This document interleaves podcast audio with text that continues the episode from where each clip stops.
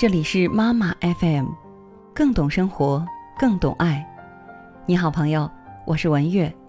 有时候我们总是觉得孩子还小，有时候总是给他找各种理由，但是外面的世界不会这么宽容。一位留美博士妈妈给我们这样说：“你不教育孩子，总会有人替你狠狠教育他。”虽然言辞有些激烈，但是句句在理。让我们一起来听一听。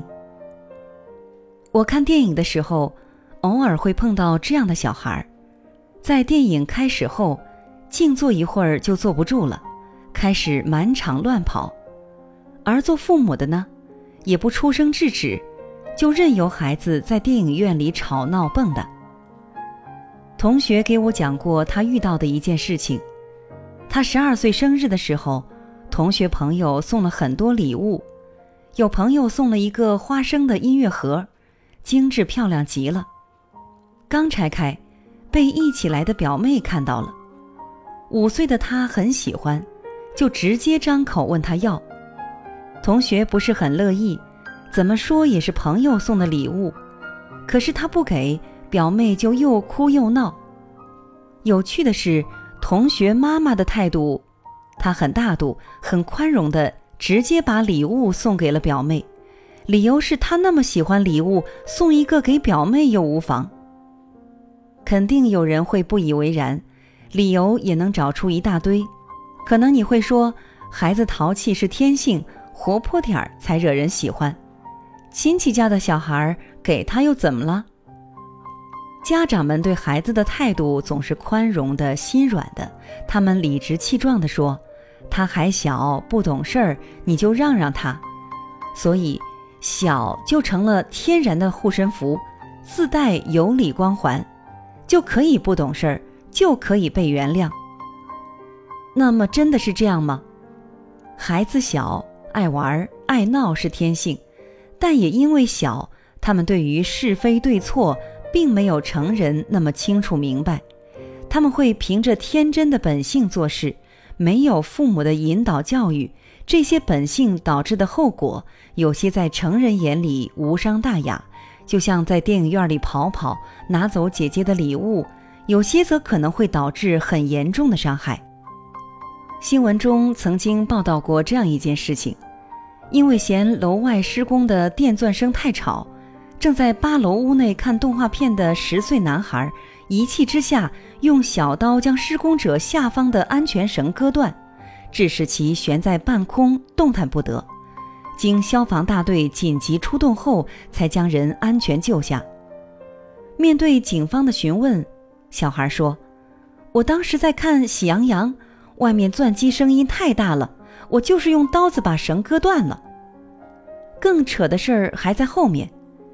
孩子的爸爸在赔偿的时候，只赔了一条安全绳。别再拿小说事儿了，每个熊孩子背后必然站着一个熊家长，他们的熊行为都是家长放任的结果。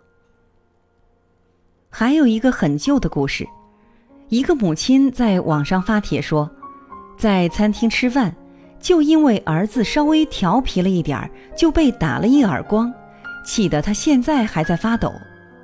原来，这位母亲带儿子去附近的餐厅吃饭，他儿子喜欢到邻桌到处跑跑看看，几次去骚扰吃螃蟹的邻桌，最后因为跑到邻居桌上去抓螃蟹，被别人把手甩开后，动手打了这桌的人，结果被回打了。这个母亲愤愤不平的一点，大概就是。我孩子小，调皮点很正常，你怎么能和他一般见识？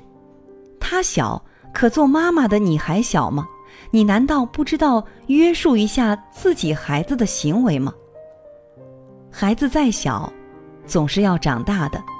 做家长的现在放弃了教育孩子的权利，以他小的名义原谅他，甚至要求别人原谅他。那么有一天。当他走出学校，走上社会，再做出一些熊行为的时候，是没有人会对他再宽容了。你的孩子，你不去教育，总会有人代替你教育他。但愿你到时候不会后悔。我也相信还会有很多家长会说类似于“孩子长大了就自然会好的”这样的话，殊不知，在溺爱和错爱下的孩子，长大同样不会被社会所原谅。其实，孩子长大之后没有儿戏，校园之外没有温室，请记住，外面的世界不会轻易原谅你。是的，亲爱的孩子。老师是不能把你怎样，但外面的世界可以。家长，你可以原谅孩子，但外面的世界不会轻易原谅。不管我们对孩子多宽容，可是外面的世界不会轻易原谅他的。感谢收听今天的妈妈 FM。欢迎收听更多精彩节目，可以下载妈妈 FM APP，也可以微信关注我们的公众号妈妈 FM。